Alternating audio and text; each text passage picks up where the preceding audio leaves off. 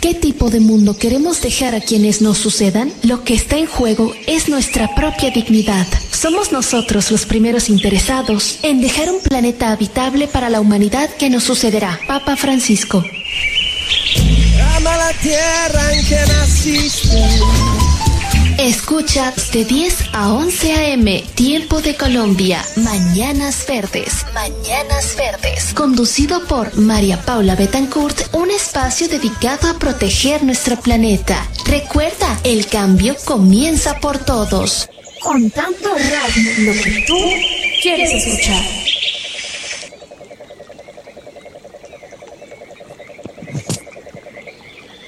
Muy buenos días queridos oyentes, les damos la bienvenida a un nuevo programa de Mañanas Verdes el día de hoy, 4, 3 de febrero, Día de los Humedales. También el día de hoy estaremos hablando sobre la crisis ambiental que vive nuestro país a causa de los incendios forestales. Casi que el 80, y 80% de nuestro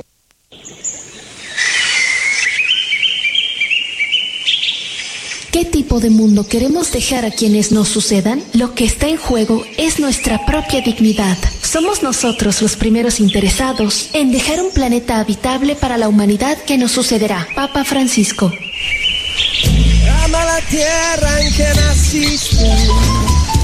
Escucha de 10 a 11 a.m. Tiempo de Colombia. Mañanas Verdes. Mañanas Verdes. Conducido por María Paula Betancourt, un espacio dedicado a proteger nuestro planeta. Recuerda, el cambio comienza por todos. Contando radio, lo que tú quieres escuchar.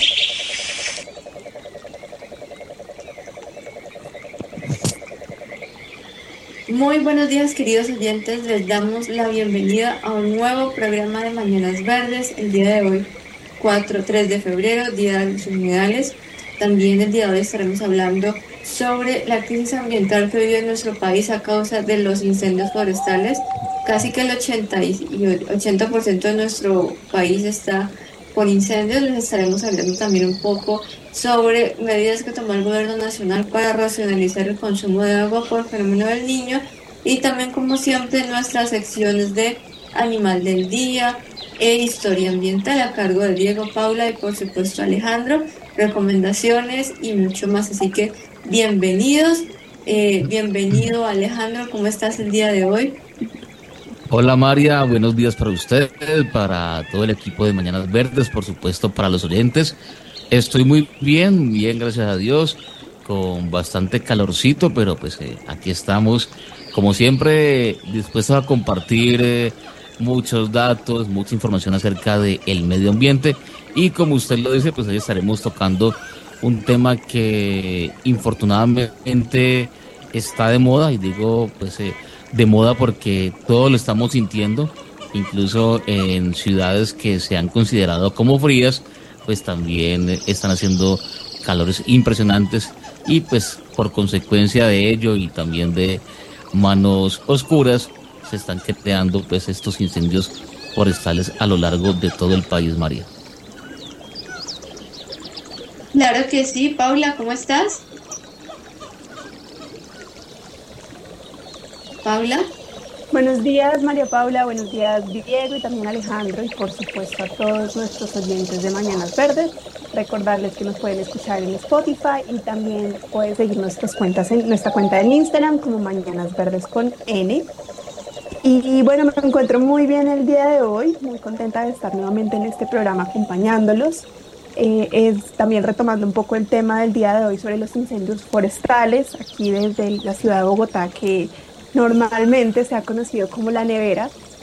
Pues por ahí leí un chiste en Instagram La hace unos días que, que ya no es la nevera, sino, o sea, ya no somos la, la nevera, sino la parte de atrás de la nevera. Entonces, y puedo decir que es completamente cierto.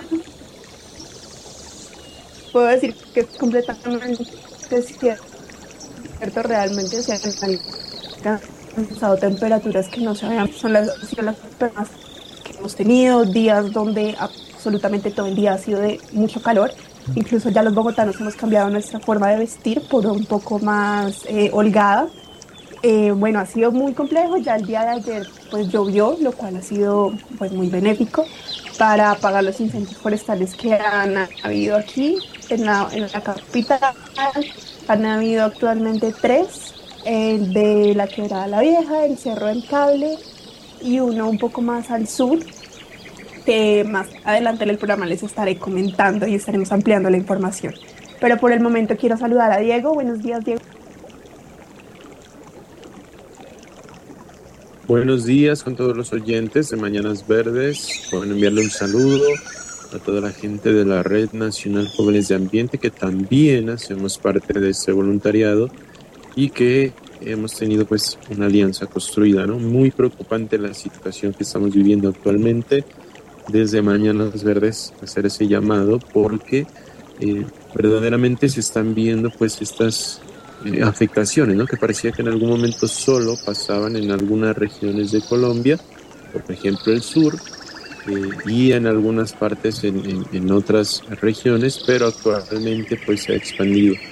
Para mí, digamos, haciendo un análisis y escuchando algunas cifras, cerca del 90% de estos incendios tienen que ver con una acción bien sea directa o indirecta del ser humano, ya sea por dejar colillas de cigarrillos, dejar botellas en las zonas de páramos o bosque alto andino, y bueno, otro tipo de plásticos que con el calor del sol y las altas temperaturas pues se terminan generando estas chispas de fuego que al final del día se convierten en miles de hectáreas consumidas que son en algunos casos yo diría que muy difíciles de recuperar y que va a ser un, desafío a futuro muy complejo de poder sobrellevar en estos, en estos términos. Entonces, más adelante vamos a estar hablando sobre todos estos asuntos. María Paula.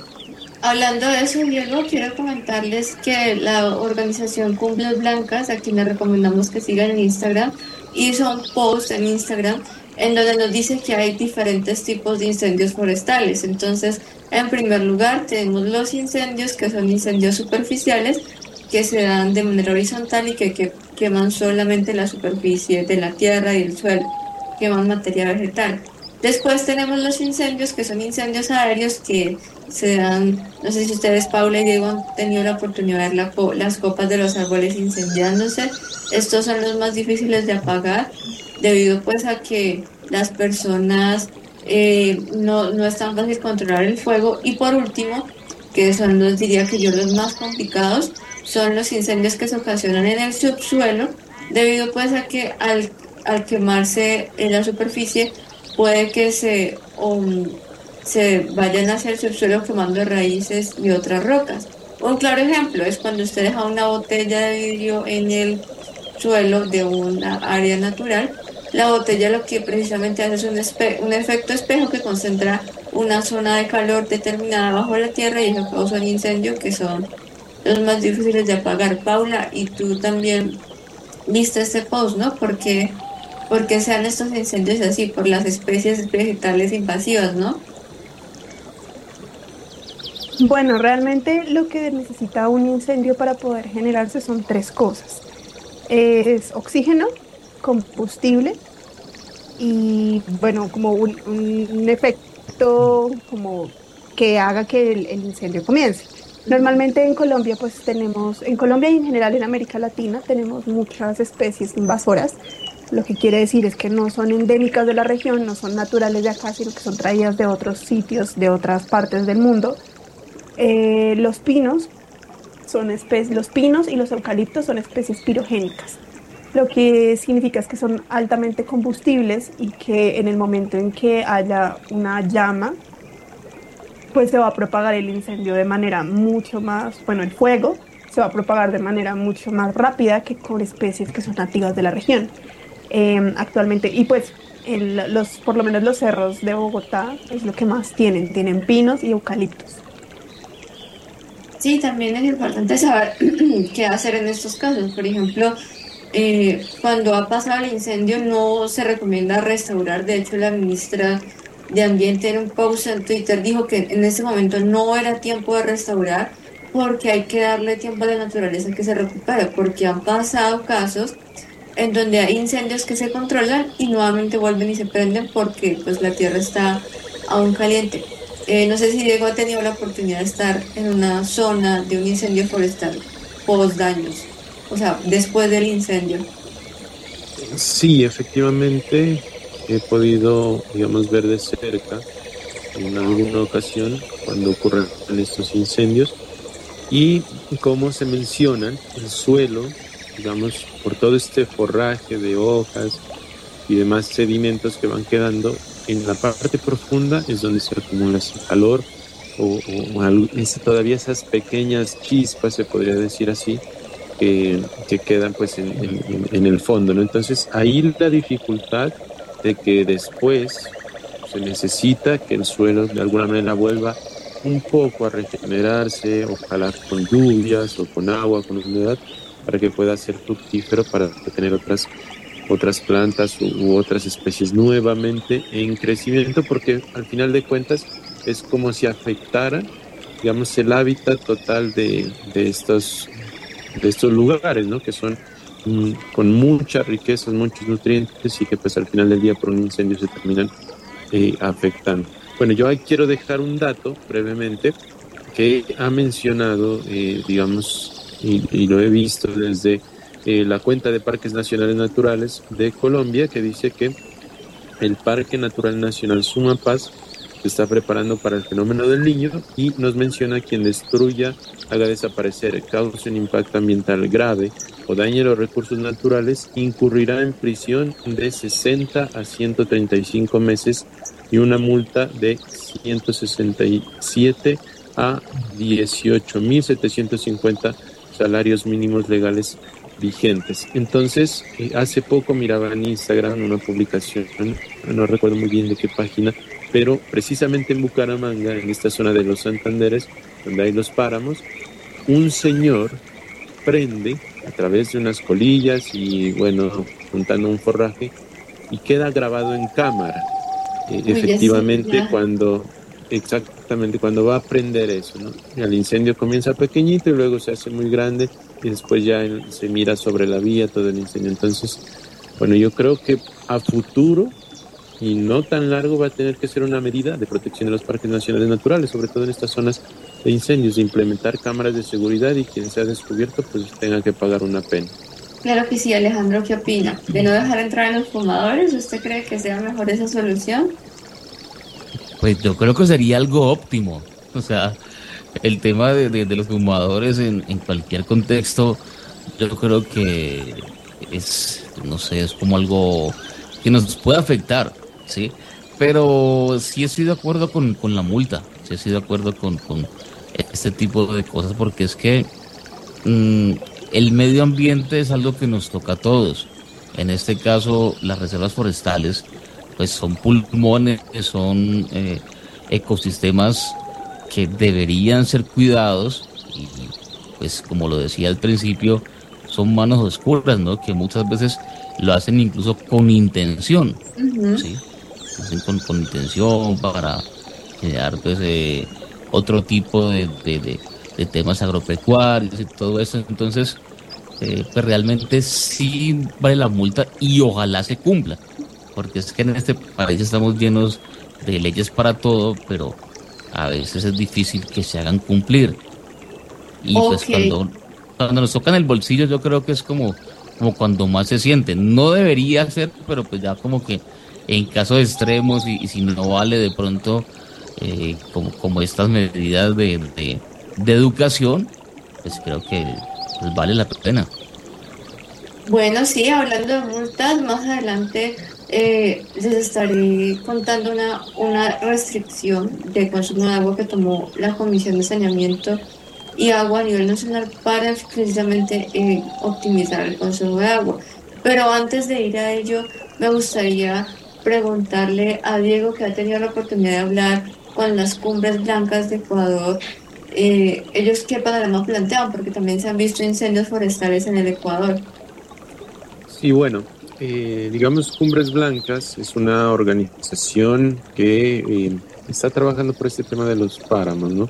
Está en Colombia, en Ecuador, no sé qué en más países, pero eh, sabemos que los páramos están en Ecuador, Colombia y Venezuela. Y están, hace poco abrieron una convocatoria de voluntariado para vigías de páramos en todo el país. Entonces en Nariño se ha creado ya el grupo de WhatsApp. Y lo que se está haciendo de alguna manera es comprar herramientas para dotar a las zonas de la región en eh, los, los, lugares donde se presentan estos incendios, por ejemplo, en el complejo de páramos Chiles Cumbal, para poder dar o hacer frente a estos incendios. Cuando estuve en Dubái, pude hacer, a través de una intervención en la Asamblea del Caucus Indígena ante la ministra, la denuncia de lo que ha ocurrido acá en en Nariño, que desde el año 2018 al 2023 aproximadamente entre 5.000 a 10.000 hectáreas de bosque altandino y zona de páramo se han visto afectadas por los incendios provocados del hombre. Y entonces mi petición también fue en primero capacitación y instar a las autoridades como las corporaciones autónomas a hacer un trabajo que no solo se quede en lo administrativo, sino que vaya a territorio. Y después de eso, pues yo creo que es la inversión de recursos para verdaderamente tener algunas soluciones porque, bueno, en principio ha pasado en estos departamentos quizás un poco alejados del centro del país, pero ya lo vivieron en Bogotá y saben de primera mano cómo son estas situaciones difíciles de afrontar. Claro que sí, es que hemos tenido muchos incendios a lo largo de esta última década, y antes del 2020 y también en el 2016, ¿no, Paula? En nuestra lección de historia ambiental nos, nos vas a hablar un poco sobre este incendio que también ocurrió en Bogotá este año, igual en el 2016. Bueno, este año también hace... Sí, eh, también ha ocurrido como... Cuando empezó 2016, eh, ocho años, de hecho. Eh, bueno, en general en Bogotá siempre han habido incendios forestales cuando hay épocas de sequía. Eh, y bueno, también cabe aclarar que es muy difícil que un incendio forestal se produzca de manera natural, realmente es algo muy complejo que va a suceder y normalmente siempre el 95% de los incendios forestales son provocados, ya sea de manera accidental o, intencional. Cuando es de manera accidental, normalmente es porque de pronto hubo una falla en el servicio, en, en alguna parte del servicio eléctrico, se produjo, se una chispa cerca al bosque y bueno, em, empezó el incendio pero realmente la mayoría de veces es provocado. Son personas que realmente van con la intención de, provocar estos desastres y estos incendios. En Bogotá, en el año 2016, tuvimos un incendio forestal nuevamente en los cerros. Recuerdo que yo estaba en la universidad y yo estudiaba en una universidad cerca de los cerros y nos evacuaron porque empezó a caer ceniza. O sea, nos llovió ceniza, básicamente.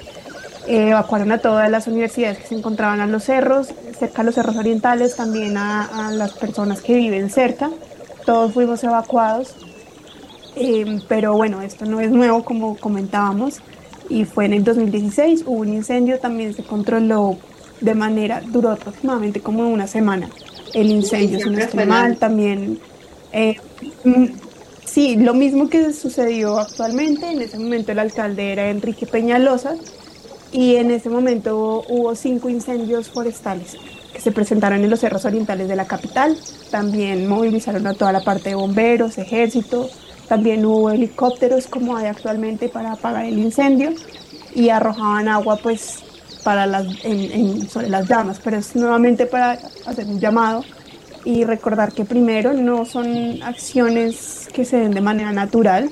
De hecho no es fortuito, sino que son acciones, se puede decir, criminales Sí. Y además que los cerros forestales en Bogotá pues son insignia de la ciudad y realmente es un pulmón de la ciudad. Em, son atractivos de la ciudad y existe mucha fauna silvestre y también mucha flora que abastece la ciudad. De hecho, la quebrada La Vieja, em, que se encuentra, desciende de los cerros eh, orientales, abastece gran parte de la ciudad. Bueno, y ya para ir cerrando el tema, ¿Qué recomendaciones nos puede dar Alejandro para evitar y prevenir, aparte de denunciar a las autoridades ambientales, eh, los incendios forestales? Pues eh, hablando de los que no lo hacen con intención, eh, nos remitimos nuevamente al tema de los cigarrillos. A veces esas colillitas también ayudan a que con estos soles tan fuertes pues se prendan los cerros, en fin, también eh, las botellas, las botellas, los vidrios generan el efecto lupa, las fogatas, o sea, como que este tipo de cosas ayudan o, contribuyen pues para que se generen estos incendios. Entonces, abstenerse de este tipo de cosas, ojalá no llevar pues, eh, nada de esto y, y pues nada, también como que estar pendientes, porque es que no es solamente como que el gobierno o los bomberos o los otros, sino que también nosotros debemos tener en cuenta que las temperaturas por estos días están bastante altas, entonces de lo que hagamos nosotros también dependerá este resultado. Claro que sí, eso me da pie para comentarles que en esta época fenómeno del niño es crucial el ahorro de agua. De hecho, les recomiendo oyentes que se compren un porrón, yo ya lo hice. Y es por esto que el gobierno sacó una resolución el día primero de febrero que busca que las ciudades limiten su consumo de agua a una cantidad determinada. Entonces, por ejemplo, Paula, que vive en Bogotá, puede consumir hasta máximo 22 metros cúbicos de agua. Alejandro y yo que vivimos en Cali, eh, puede consumir hasta 32 porque estamos por debajo de los 1000 metros de nivel del mar. No sé, Diego Aldana, a, qué altura está. Eh, está más Cerca arriba. los 3013 metros. Está bien alto, Dios mío. Yo creo que eh, ahí te toca también los mismos 22, pero te quedo debiendo el dato. Lo importante es que esta resolución busca que todos, todos los ciudadanos empecemos a minimizar el, el, el uso del agua y pues lastimosamente si nos pasamos de este límite, ya sea de los 22 o 32 metros cúbicos o en el caso de las ciudades que están entre 200 y 1000 metros del, por el nivel del mar, ya nos toca, ya les toca de 26, entonces pues eh, tienen que pagar lo que consumieron, pero el doble de lo que consumieron. O sea, si consumieron eh, 10 metros cúbicos más, pagan el doble de lo equivalente de 10 metros cúbicos. ¿Usted qué opina, Alejandra? Pues a ver, es que es es una medida que se puede analizar desde varias partes, porque, o sea, desde mi concepto, yo diría 22 metros es, es, es poquito, ¿sí? Eh, ahora, el pagar el doble, pues como lo decía ahora, pues cuando le tocan a uno el bolsillo, pues como que uno dice, wow, qué fuerte, pero es difícil igual, es difícil como esta medida también entiendo y me parece lógico, porque claro, hay que hacer razonamiento de agua de alguna manera.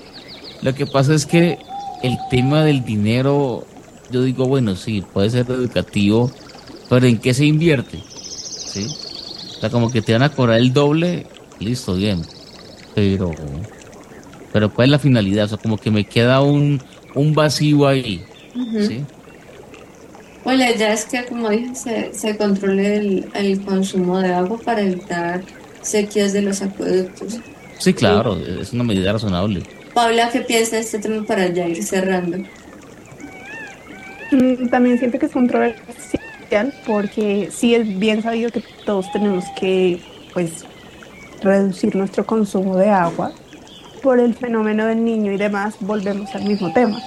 Eh, Colombia es un país que realmente no, es que contamine a niveles de otros países y este fenómeno no solamente pues nos azota a los colombianos realmente, como lo explicábamos en el programa anterior, tiene que ver con las corrientes que vienen del Pacífico y pues no es solamente un problema de Colombia, sino quiero decir es que como cuando dice el dicho que pagan todos por lo que hacen unos, entonces pues tristemente así es, pero pues la manera como pues limitamos nuestro consumo, por lo menos mientras la sequía, además que se sabe que en febrero pues va a ser incluso más fuerte de lo que fue enero, lo Sí. cual no me lo quiero ni imaginar. Hemos tratado de salir a la calle lo menos posible porque el calor era abrumador, realmente. O sea, el hecho de caminar de mi casa a la tienda, yo ya sudaba como si, mejor dicho, hubiera corrido un montón. Entonces realmente creo que sí es importante hacer el racionamiento de agua, pero también ser como conscientes de cómo están. Bueno, está bien, pago, digamos que está bien, me paso los 22, pago más, pero ¿y ese dinero qué? O sea, lo van a invertir en mejorar el sistema de hidroeléctricas, lo van a invertir en, en, en qué se invierte. Claro, es un buen realmente para el siguiente programa. Y ya para Entonces, bueno, eso es como mi ¿Tú qué? bueno, creo que es un arma de doble filo. Sí, claro. Y ya para finalizar, ¿qué recomendaciones nos puede dar Diego para los incendios forestales y el ahorro, de agua?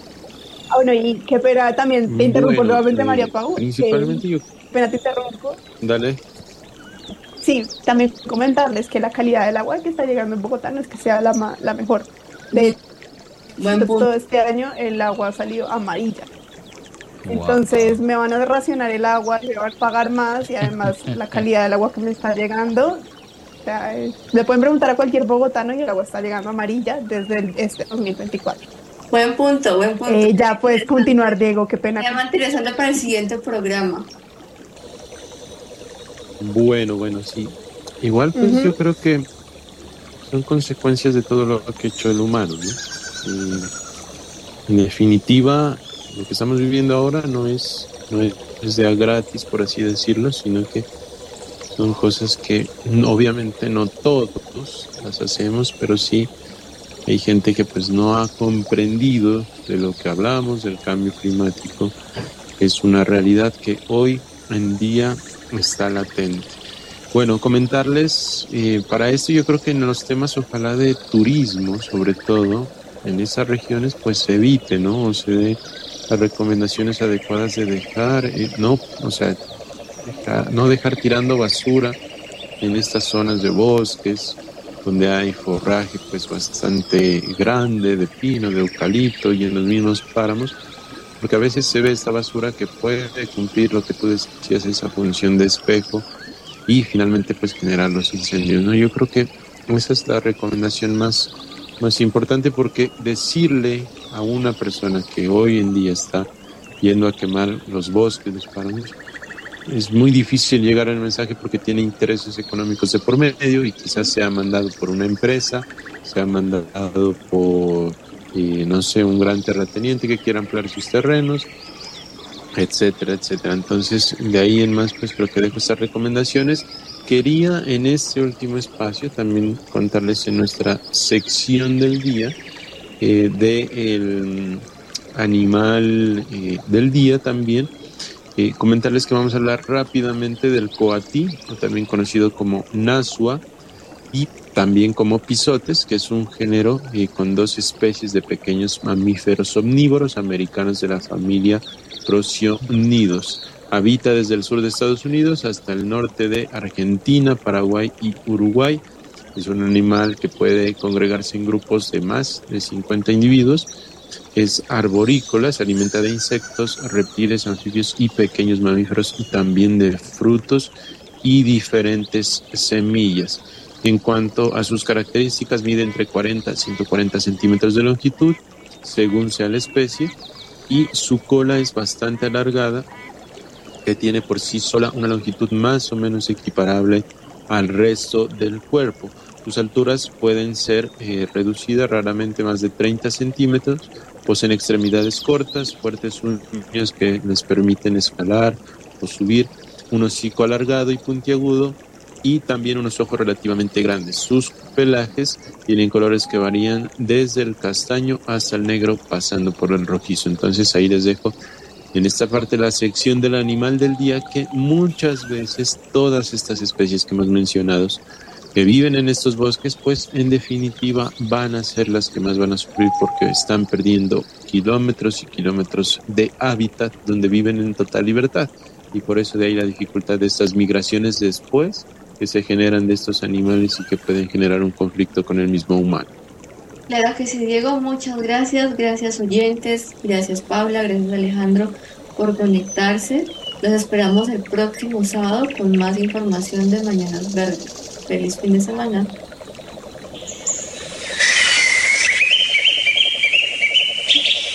¿Qué tipo de mundo queremos dejar a quienes nos sucedan? Lo que está en juego es nuestra propia dignidad. Somos nosotros los primeros interesados en dejar un planeta habitable para la humanidad que nos sucederá. Papa Francisco. Ama la tierra en que naciste.